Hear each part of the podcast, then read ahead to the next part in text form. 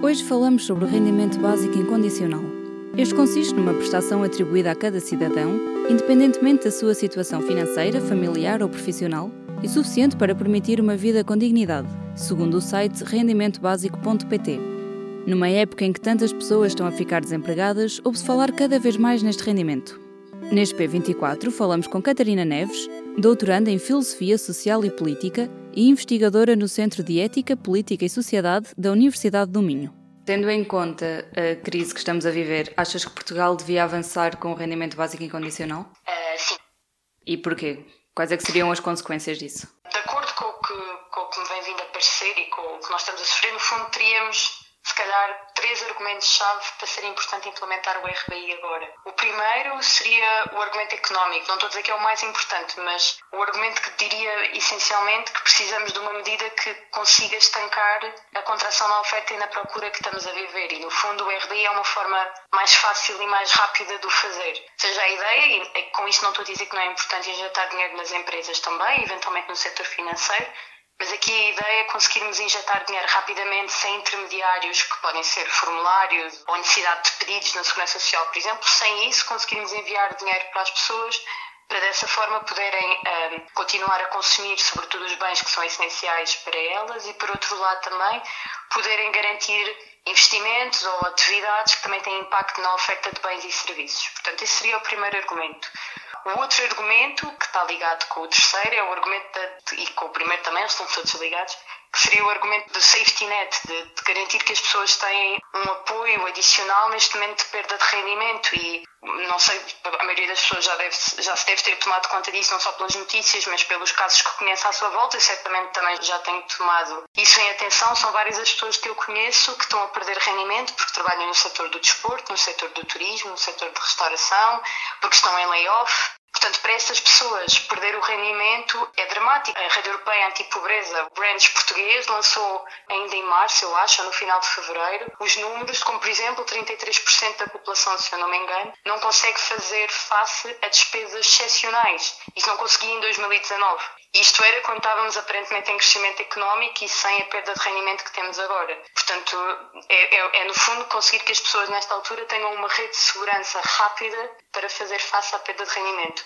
E o terceiro é o argumento da justiça social, ou seja, os últimos anos de, de crescimento em Portugal e na Europa, mas em Portugal de onde falamos, foram anos sustentados por baixos salários, por eh, vínculos precários, eh, contratos temporários e inseguros, como todos nós sabemos e temos noção. E foram estas pessoas que, de alguma forma, moveram e garantiram o crescimento económico do país, mas são também aquelas que são mais vulneráveis e que certamente estão a sofrer mais com a crise que temos agora. Portanto, é, parece-me injusto, enquanto o crescimento económico está a acontecer, nós não demos muito pouco a estas pessoas, mas acomodámos e utilizámos e usufruímos do esforço de todas elas e agora, num período de crise, não garantimos também uma medida que lhes permite sobreviver, porque é disso que estamos a falar, e não serem empurrados para a pobreza e para a exclusão social. E se avançássemos com o rendimento básico incondicional, que problemas é que isso poderia trazer? Eventualmente, uh, esquema de financiamento que teríamos que implementar, é óbvio que tem que acarreta uma despesa, uma despesa considerável e adicional. Portanto, isso teria que ser tido em consideração, mas existe maneira e existe forma de o financiar, e nem estamos a falar se seria supranacional ou seria nacional. É mais, é mais difícil para mim ver os problemas do que ver as oportunidades, sobretudo no momento em que nós estamos, estamos a viver. Então, e como é que se poderia financiar este rendimento?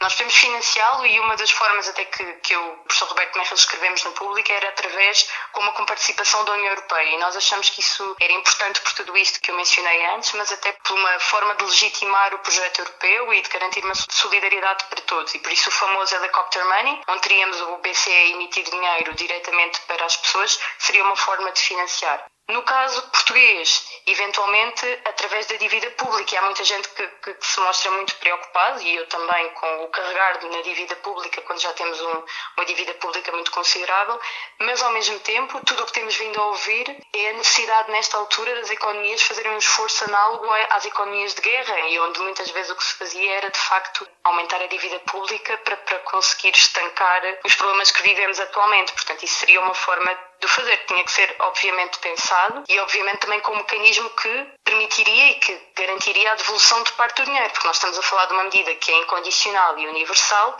mas que obviamente terá beneficiários líquidos, que são as pessoas que perderam mais rendimento e que estão nos escalões mais baixos de, de, de rendimento, sendo que aquelas que perderam um pouco e que vivem confortavelmente iriam devolver parte desse dinheiro. Estamos a falar de uma medida progressiva.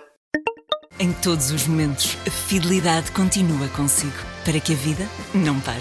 Fidelidade Companhia de Seguros S.A. Neste episódio, ouvimos também Luís Aguiar Conraria, professor associado com agregação na Universidade do Minho, doutorado em Economia.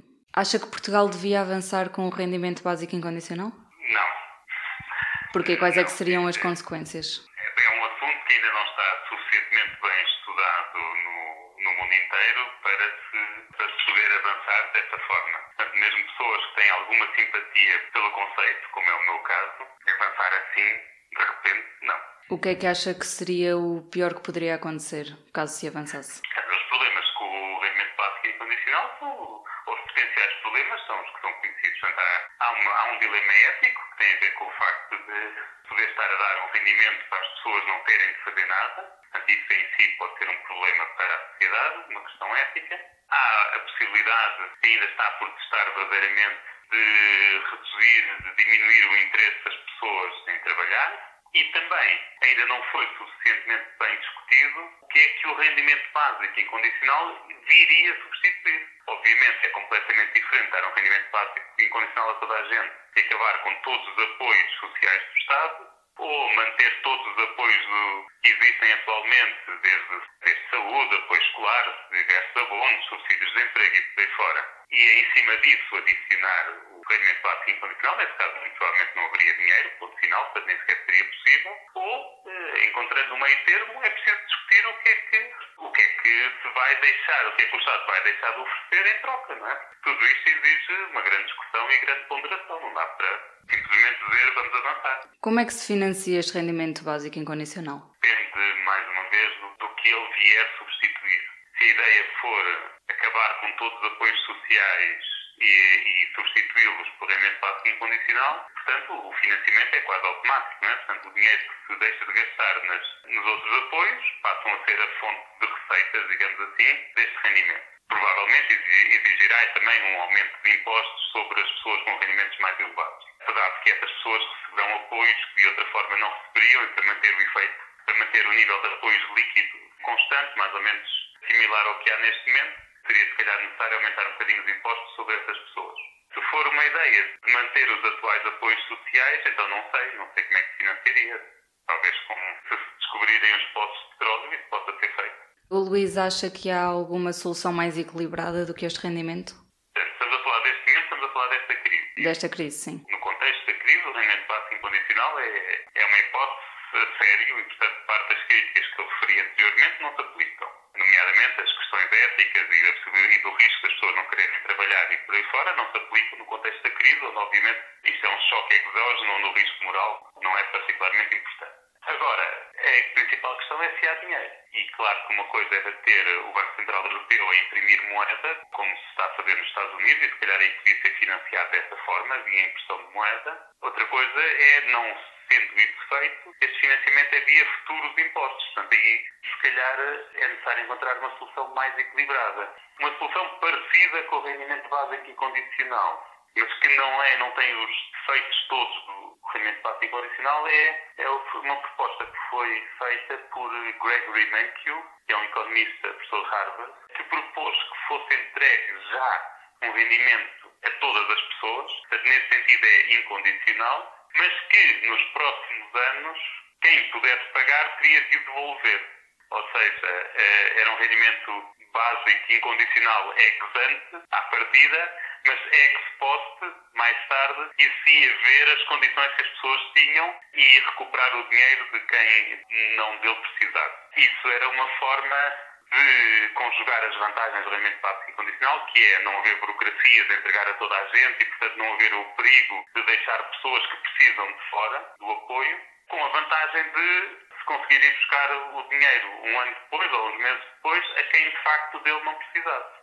Uma proposta nesses termos, seria uma, um meio termo, digamos assim, entre os típicos financiamentos com base em condições e o rendimento básico universal, que ficaria mais ou menos a meio, seria algo que parece muito razoável. Do P24 é tudo por hoje. Até amanhã.